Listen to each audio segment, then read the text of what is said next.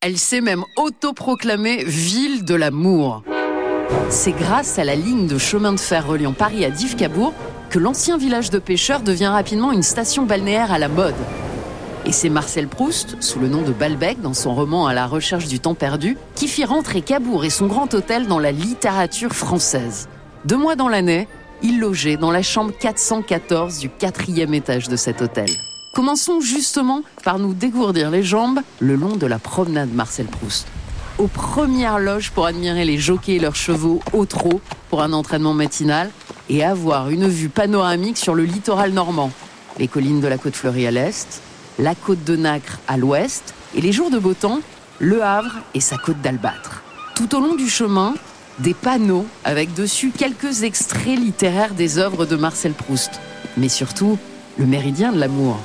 Une œuvre unique au monde, constituée de 104 clous de la monnaie de Paris, ancrés dans les pavés de la digue et de cinq colonnes, une pour chaque continent, sur lesquelles le mot amour est décliné dans les 104 langues officielles des États du monde.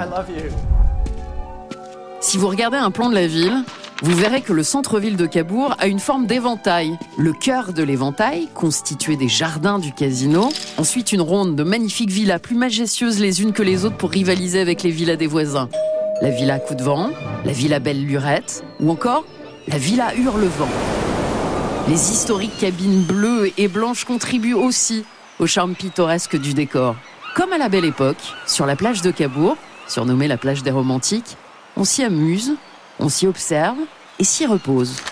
J'ai choisi, moi, d'en profiter pour me replonger dans du Proust, à l'ombre des jeunes filles en fleurs, et de rejoindre, à pied, l'avenue du président Raymond Poincaré, pour visiter la villa du temps retrouvé. Une villa pour mieux comprendre ce temps suspendu entre deux siècles, entre deux guerres, entre deux mondes, un temps déjà moderne, mais pas encore contemporain, qui avait Paris pour centre du monde l'hiver et les stations balnéaires, dont celle de la Côte Fleurie l'été.